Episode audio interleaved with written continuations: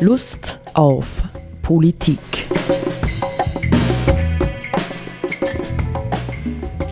Liebe Hörerinnen und Hörer des Freien Radios Freistadt, Sepp Kiesenhofer und Roland Steidl, begrüßen Sie wieder zu einer Sendung Lust auf Politik. Und äh, Sepp, ja, wir müssen uns ja immer auch wieder Lust machen. Ne? Lust schaffen durch die Themen, die wir wählen oder durch das, was wir vorbereiten oder lesen oder wie auch immer. Nicht, weil, äh, wenn ich jetzt denke, wir nehmen ähm, diese Sendung auf heute am 10. 10. Äh, November 2020 ähm, und die vergangene Woche, da haben wir ja auch aufgenommen, ähm, war ja überschattet von ähm, ja, der Katastrophe des Terroranschlags in Wien, äh, von einem neuerlichen, derweilen Lockdown Light, ähm, von der US-Wahl nicht. Wir haben ja alle diese, äh, diese Dinge äh, gleichzeitig gehabt und äh, manchmal hat man dann doch das Gefühl, das ist vielleicht fast ein bisschen zu viel für eine Seele oder für einen Geist, der wach bleiben möchte und nicht verdrängen möchte, weil wir sind ja gegen das Verdrängen, ja, und sich der Wirklichkeit stellen möchte, in der wir leben. Ähm, und dann muss man halt ab und zu hm, schauen, wo gibt es denn positive Perspektiven, nicht im Chaos. Ich erlaube mir das schon zu, äh, zu sagen, im Chaos der gegenwärtigen Weltsituation, wo sind positive Visionen, wo sind positive Perspektiven zu finden. Und wir haben ähm, das ist auch aktuell, ja, uns gedacht, wir beschäftigen uns zumindest ein bisschen oder mal anfangshaft ähm, mit der Enzyklika Fratelli Tutti, von Papst Franziskus, Untertitel über die Geschwisterlichkeit und die soziale Freundschaft. Nicht? Also Papst Franziskus ähm, hat nach Laudato Si vor ein paar Jahren jetzt eine neue, zeitaktuelle ähm, äh, Enzyklika vorgelegt und ich muss ja schon sagen, es gibt wenige Denker, ja, wenige Denker in unserer Zeit, die immer wieder so einerseits äh, differenziert und umfassend, aber auch klar und engagiert zu dem, was in unserer Zeit passiert, Stellung nehmen. Ja, das er ist schon eine präsente Stimme immer wieder. Ja eine, eine klare Sehende, nicht die ja. Dinge bei Namen nennende. Man kann wirklich nicht sagen, äh, dass er zu den Verdrängern gehört. Ganz im Gegenteil. Ja, er legt äh, die Finger äh, auf die Wunden, die wir in unserer Gesellschaft oder auch Welt global, global gesehen haben und versucht, ähm, ja, wie soll man sagen, Heilungsschritte äh, vielleicht vorzugeben. Aber zunächst einmal äh, gehört ja immer zu ähm, ja zur, zum Heilen können eine klare Diagnose oder ein Wahrnehmen des Leidens ja, dieser Welt. Und er spricht im ersten Kapitel eben über die Schattenseiten der gegenwärtigen Gesellschaft und ähm, analysiert die Dinge so, dass er äh, meint, dass die ähm, ähm, Visionen und Ideale, die wir vielleicht, wir haben das ja in unserer eigenen Lebensgeschichte erlebt, äh, noch in den 70er, 80er Jahre hatten, nicht von einem äh, globalen Frieden, von einer ökologischen Erneuerung, dass die doch offensichtlich etwas in den Hintergrund getreten seien, ja, im Laufe der Dynamik äh, der der globalisierten kapitalistischen Wirtschaft. So könnte man es schon sagen, oder? Ja, sicher. ja. ja. Ähm, ich setze mal an mit einem Zitat. Ähm, du kannst es ja jederzeit, wir haben es beide gelesen, die, das erste Kapitel mal auf jeden Fall äh, auch ergänzen oder ähm, erweitern. Im Kapitel 30 auf Seite 39 in der deutschen Ausgabe schreibt er Folgendes. In der gegenwärtigen Welt nimmt das Zugehörigkeitsgefühl zu der einen Menschheit ab nicht? Das ist schon spannend. Wir reden von Globalisierung und er hm, diagnostiziert in der gegenwärtigen Welt, nimmt das Zugehörigkeitsgefühl zu der einen Menschheit ab.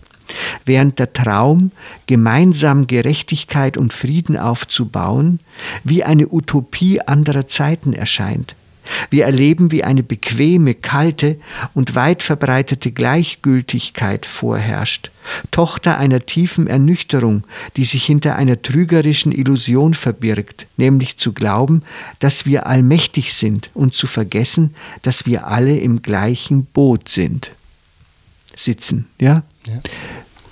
vielleicht muss man manche Dinge auch ein bisschen äh, mit Fleisch füllen. Nicht? Ich habe den Eindruck, dass er manche Dinge nicht direkt benennt, weil er sich vielleicht zu angreifbar machen würde oder umgekehrt zu sehr auch einzelne äh, Politiker oder wie auch immer angreifen würde. Nicht? Oder ja, also was, was stellen wir uns vor, wenn wir sagen, in der gegenwärtigen Welt nimmt das Zugehörigkeitsgefühl zu der einen Menschheit ab? Ja, das spricht die Nationalismen auf jeden Fall mal politisch mhm. betrachtet, nicht? Dass zunehmend einzelne Staaten ähm, sich auf, primär auf das eigene Wohl konzentrieren und, und, und übersehen, dass viele Problemlagen die sich uns stellen, zum Beispiel die Klimaproblematik, sowieso nur international oder weltweit sich lösen lassen und bearbeiten lassen. Und die, die weltweite Verflechtung der Wirtschaft, der Politik und so weiter, auch der Gesundheitsthemen und so weiter, das wird mhm. zunehmend übersehen und er spricht ja da zumindest lese ich das so, dass das Zugehörigkeitsgefühl zu der einen Menschheit abnimmt. Da spricht er, lese ich so, um die einzelnen Menschen an. Wir, die Menschen fühlen sich zunehmend weniger als Teil der Menschheit und mehr als Teil eines Staates oder was weiß ich, Teil einer Familie oder wie auch immer. Ja, oder vielleicht und, überhaupt als Individuen, nicht? Ja, die den Kampf ums Leben, ja, um die eigene Existenz und ihre Interessen ja, äh, zu führen haben. Nicht? Ja. Die, ähm, äh, ich ergänze noch nie dieser, zu diesem Punkt 30, die Isolierung und das Verschlossensein in sich selbst oder die eigenen Interessen sind nie der Weg, um wieder Hoffnung zu geben und Erneuerung zu bewirken, wohl aber die Nähe, die Kultur der Begegnung. Isolierung nein, Nähe ja. Kultur der Konfrontation nein, Kultur der Begegnung ja. Nicht, es ähm, ähm, entwickelt sich dann ja weiter, dieser Gedankengang, und ähm, ähm, wir können das ja auch dann verfolgen, aber vielleicht noch ein Satz dazu, nicht? Er sagt ja ausdrücklich dieses Fratelli Tutti, nicht wie er es genannt hat, also die ersten Worte in der Enzyklika hm, hat er ja vom Franziskus entnommen, also vom Franz von Assisi, dessen Ursprungsidee das ja auch gewesen ist, nicht? Also wir müssen äh, Brüder sein und er beschreibt ja dann auch im Grunde genommen, ähm, wie, wie Franziskus das äh, gelebt hat, nicht? Indem er zum Sultan gereist ist äh, in der Zeit der Kreuzzüge, um um ihn zu treffen, nicht? Und beide, so weiß man ja, haben ja aneinander Gefallen gefunden, nicht? Und waren irgendwie äh, plötzlich überrascht, dass das gar keine bösen Feinde sind, sondern dass das, also gerade der Sultan, mit dem er zu tun hatte, ein wohlgebildeter, toleranter, offenherziger Mann war, nicht? Und äh, das ist vielleicht einer der Grundgedanken, den der Papst vielleicht auch gerade in dieser Weltsituation, nicht? In der man ja den Eindruck hat, dass die Blöcke, die Konflikte, die Spannungen aus wirtschaftlichen Gründen Konflikten auch der Machtblöcke Russland, China, USA, Europäische Union sich zuspitzen, dass es wieder dieses Begegnungshafte geben muss, wo man merkt, das sind ja gar keine Feinde, ja, das sind ja gar keine Bösen, sondern das sind ja Leute, mit denen wir kooperieren können und die als Menschen ähm, vielleicht ganz ähnliche Interessen haben wie wir selbst. Ja, es ist ja, sind ja zwei völlig verschiedene im Grunde Politikbilder, die da dahinter sind, nicht? Die, die er da sozusagen auf der kulturellen Ebene anspricht. Mhm. mhm. Man kann sozusagen wirtschaftlich jetzt äh, zwischen den einzelnen Staaten oder so Weltgegenden kooperieren. Du machst das, ich mach das und so weiter und wie, wir tauschen Erfahrungen und Know-how aus. Oder man kann das, das, das andere Bild, das ist die, die Konkurrenz, ja? dass mhm. wir ähm, jeder Staat gegen, also primär für seine eigenen Interessen äh, Politik macht und Wirtschaft betreibt, mhm. gegen die Interessen der anderen Staaten und so weiter. Und das ist ja, gibt es ja übrigens ein sehr lesenswertes Buch von Christian Felber, wo diese beiden Prinzipien Kooperation und Ko äh, mhm. Konkurrenz mhm. sehr ähm, detailliert untersucht und dargestellt werden und die jeweiligen Vor- und Nachteile. Mhm. Und wovon du sprichst oder was uns halt, wir sind natürlich beseelt eigentlich, würde ich mal sagen, von dem, von dem Bild, dass die natürlich die erfolgreichere, menschlichere, für alle bessere Prinzip politischen und wirtschaftlichen Handelns die Kooperation ist, ja. Nicht die, nicht die Konkurrenz oder ja, das Gegeneinander. Es, es, liegt nahe, nicht? Ich erinnere mich jetzt oder denke an unsere äh, äh, letzte Sendung jetzt auch zum Thema äh, amerikanische Präsidentschaft. Natürlich nicht, wenn jemand Präsident eines Landes ist oder ja, Putin, China, äh, Bolsonaro, ja, aber auch andere, auch die Angela Merkel, auch Macron. Natürlich werden sie immer daran gemessen als Führer, was sie für das Wohl ihres Landes tun, denn von dort werden sie gewählt, nicht? Also haben sie natürlich ein Interesse, wahrscheinlich zunächst einmal etwas für das Wohl dieses ihres Landes und ihrer Bürger zu tun, aber tatsächlich leben wir in einer Zeit, ja, ähm, wo die Verflechtungen eben dermaßen intensiv sind, dass dies nicht mehr ausreicht. Nicht? Ich erinnere, wir haben schon mal, glaube ich, über Pfade in Utopia Martin Buber äh, Sendung gemacht, nicht wo der schon in den 40er Jahren gesagt hat, wir brauchen eigentlich so etwas wie eine gemeinsame äh, Verwaltung der Güter und Ressourcen auf dieser Erde, damit das einigermaßen äh, mit Recht, also Recht, Recht zugeht, nicht und nicht irgendwie bestimmte Länder betrogen werden oder Menschen hinausfallen aus dem System. Also ich glaube, das ist tatsächlich der Anspruch, nicht und ähm, wer auch immer das tun könnte, nicht und wie auch immer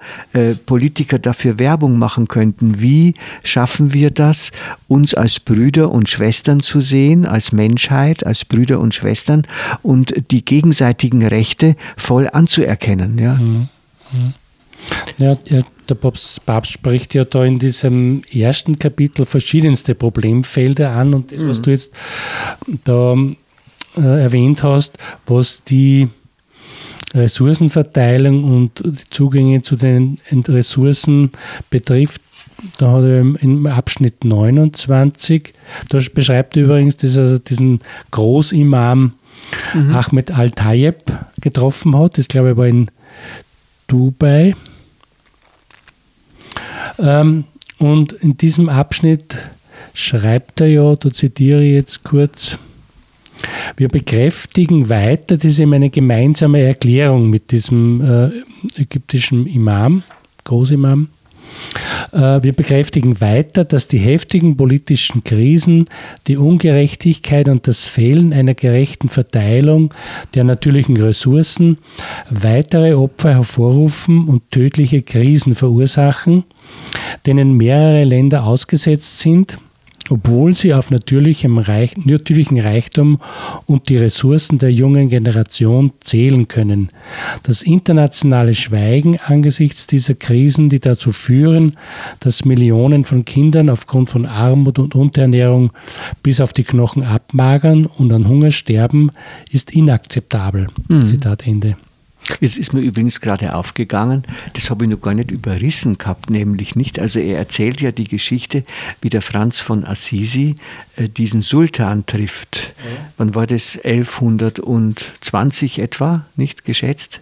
Also 1220, äh, so 1220 dürfte das gewesen sein. Und er tut das Gleiche, ja. Mhm. Das ist mir jetzt erst klar geworden. Nicht er, also er, der die Idee zu dieser Enzyklika, hat ganz, ganz viel zu tun mit diesem Besuch nicht äh, bei einem äh, islamischen Würdenträger. Großimam, ja. Genau, bei diesem Großimam. Mhm. Also das heißt also, er geht auch ganz praktisch ja, den Weg der, der Begegnung ja, mit dem Andersartigen äh, und natürlich gerade auch mit dem Islam, wo ja für unsere europäische Gesellschaft sowieso die Spannungsfelder zwischen Christentum und Islam am stärksten spürbar sind. Mhm. Nicht, wenn man das jetzt auch auf der religiösen oder kulturellen Ebene sieht. Und wir haben das ja, ja wenn man so will, gerade in der vorigen Woche äh, in Wien wieder live erlebt, nicht, wo eben ein IS-Kämpfer oder der gerne ein IS-Kämpfer geworden wäre, dann auf andere Art und Weise äh, Unheil angerichtet hat. Nicht? Mhm. Also ich finde es spannend. Ja? Also ja. ich finde es auch wirklich zeichenhaft jetzt. Also je, das wird mir jetzt wirklich gerade erst bewusst, ja, wie wichtig genau dieser Schritt, den Franziskus da tut, ist, ja, ja eine Versöhnung äh, zwischen Christentum und Islam. Ja, zu schaffen. Das finde ich auch ganz essentiell, muss ich sagen. Das ist, ja. Also, weil ja eben ähm, der Islam oder Muslime und so weiter so, so im, im Fokus stehen. Natürlich durch die verschiedensten mhm. ähm, Gewalttaten, die halt passieren aus diesem Hintergrund und weil wir halt einfach in der islamischen Welt verschiedenste kriegerische Auseinandersetzungen haben ähm, und durch Flüchtlinge sehr viele mhm. ähm, islamischgläubige, islamgläubige Menschen zu uns kommen, mhm. ist es ganz essentiell wichtig, dass, dass da ein, ein Dialog gibt und dass es ein mhm. Verstehen gibt und dass man vor allem nicht in dieses Bild hineinkippt, alle äh, Moslems oder Muslime sind, äh, sind äh, Radikale oder, oder Terroristen und so weiter. Das ist ja vollkommen falsch. Und es mhm. gibt im, im Islam verschiedenste Strömungen und was auch, wie wir wissen, im christlichen Bereich gibt. Gibt es auch verschiedenste Strömungen bis hin zu ganz extremen. Mhm. Ja, und man muss dazu sagen, ja noch einmal gerade, was das Verhältnis zwischen Christentum und Islam anlangt. Nicht? Das ist ja schon ein, ein, ein Brennpunkt seit tausend Jahren, kann man sagen. Nicht? Also das liegt vielleicht auch schon fast äh, im geistigen äh, Genbereich ja, unserer Kultur, das von den Kreuzzügen angefangen, nicht bis hin zur teilweisen Besetzung vor allem Südeuropas, auch durch äh, ähm, islamische Herrscher äh, bis hin zu den Türkenkriegen, die Türken vor Wien nicht und so weiter, äh, ganz offensichtlich ein Spannungsfeld besteht. Ja? Also irgendwie traute man einander nicht wirklich. Ja? ja. Obwohl ja, wenn man so will, die geistliche Wurzel nicht weit voneinander entfernt liegt, ja, oder im Grunde genommen sehr ähnlich ist. Ja, man könnte sagen, ja, viele Überschneidungen. Ja, genau, nicht? Ja. Und das darf man nicht vergessen, es gibt ja vieles, was wir ähm, im, im Europa ganz alltäglich äh, verwenden und, und, und betrachten, was aber nicht sozusagen in Europa selbst entstanden ist, sondern aus südlicheren Gefilden, aus dem arabischen Raum zu uns gekommen ist. Zum Beispiel, nur ein Beispiel, die, das Musikinstrument, die Laute, das ist nicht, viele äh, Musik gibt es, äh, die mit Laute gespielt wird. Das Instrument ist nicht sozusagen von uns äh, in die arabischen Länder exportiert worden, sondern umgekehrt. Das ist ein Instrument, das in den arabischen Ländern entstanden ist und nach Europa gekommen ist. Und mhm. es gibt viele schöne Musik. Naja, naja und, und, und, und die arabische Welt hat ja im ausgehenden Mittelalter, äh, als wir dann die Renaissance bekamen, nicht sozusagen in Europa, hatten sie ja ganz, ganz viele geistige Güter der Antike, ja, also hatten sie bewahrt. Die waren so durch die verschiedenen äh, Bewegungen, ähm, waren die ja äh, äh, unzugänglich geworden für uns, ja, durch die geschichtlichen Bewegungen in Europa. Also es gibt schon eine sehr enge Verbindung und ähm, vielleicht kann man die in irgendeiner Form auch friedlich ja wieder herstellen oder überhaupt herstellen.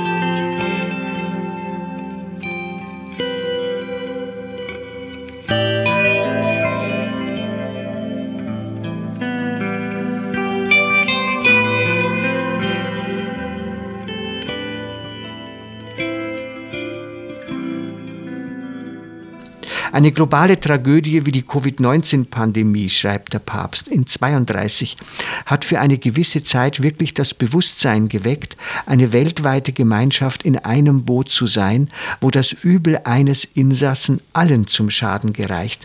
Wir haben uns daran erinnert, dass keiner sich allein retten kann, dass man nur Hilfe erfährt, wo andere zugegen sind.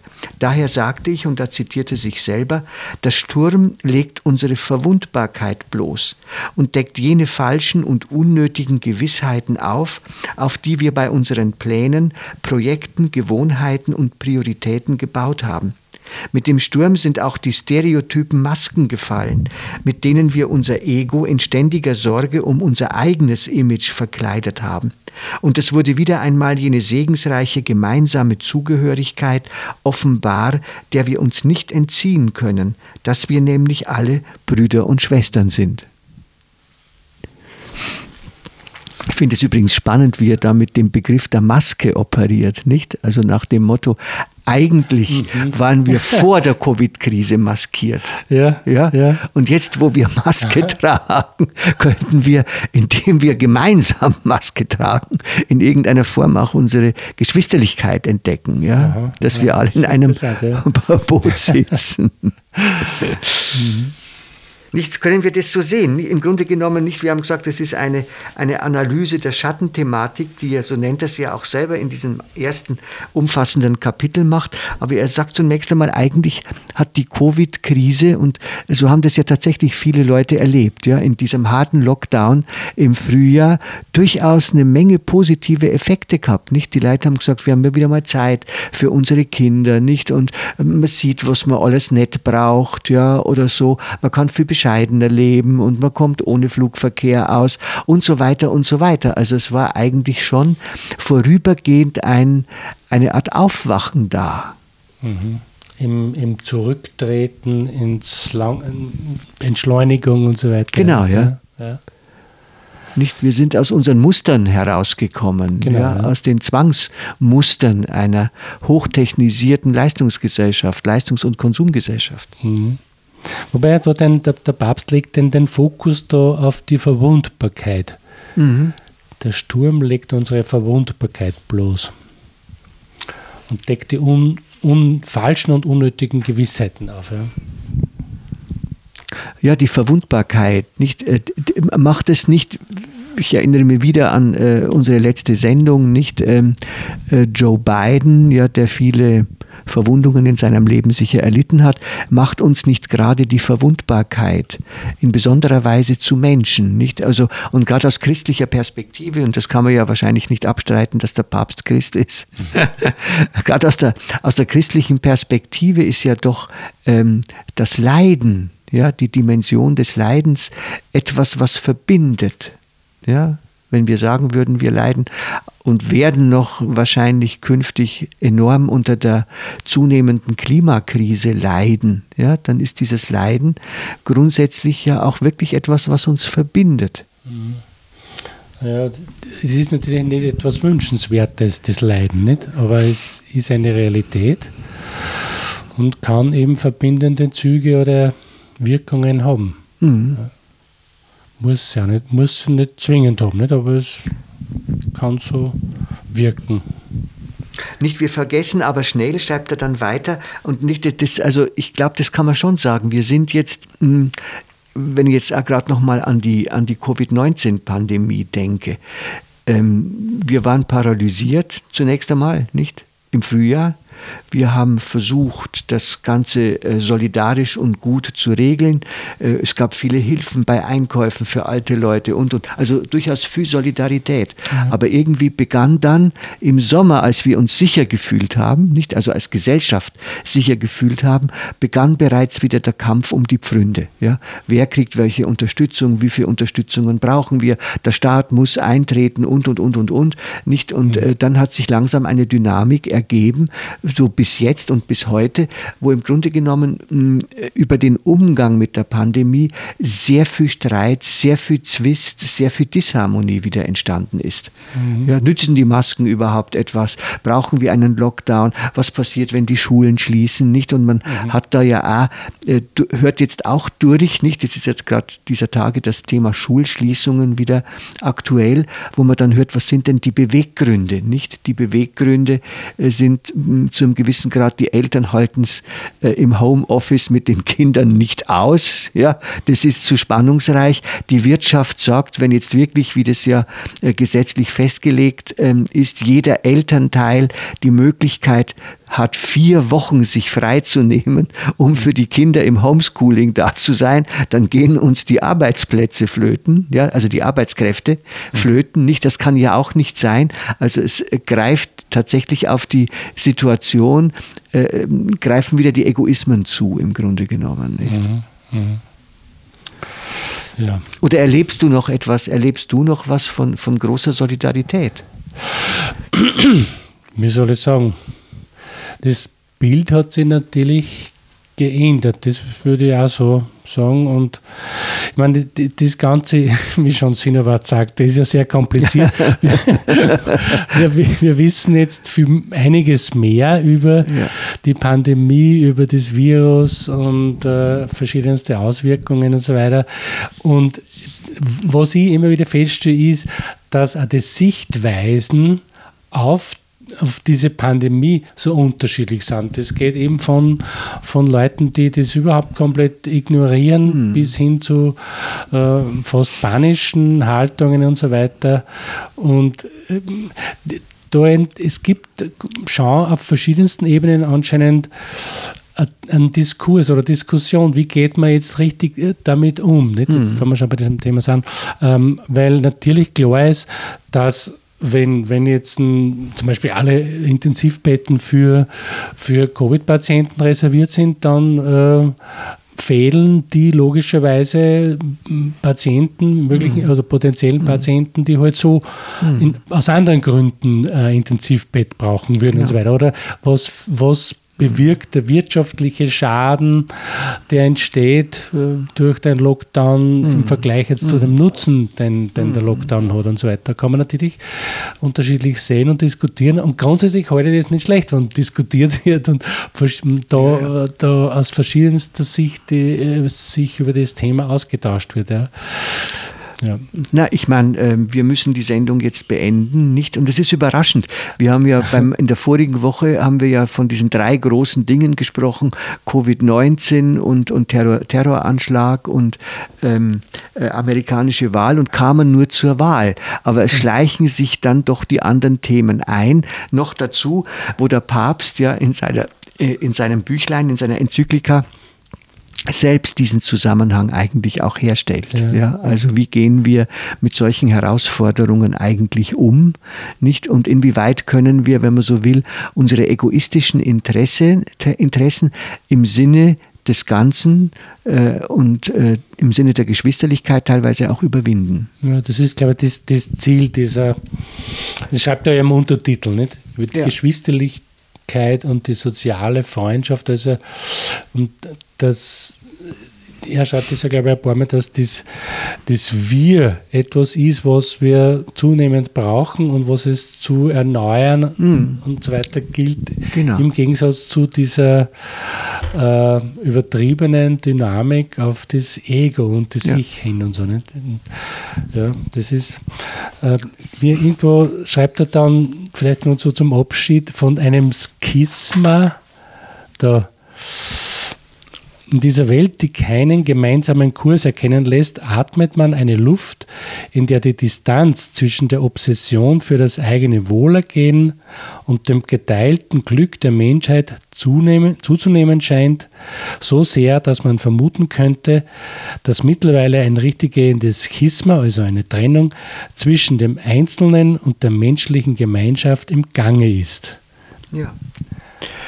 Wir müssen das weiter verfolgen, nicht ja. bei nächster Gelegenheit. Ich habe äh, noch ganz andere hervorragende Zitate gefunden, an denen wir weiterarbeiten können zu diesem äh, Text auch. Und äh, ja, Ich hoffe, dass vielleicht die Zuhörerinnen und Zuhörer motiviert werden, sich mit Fratelli Tutti zu beschäftigen. Auf Wiederhören.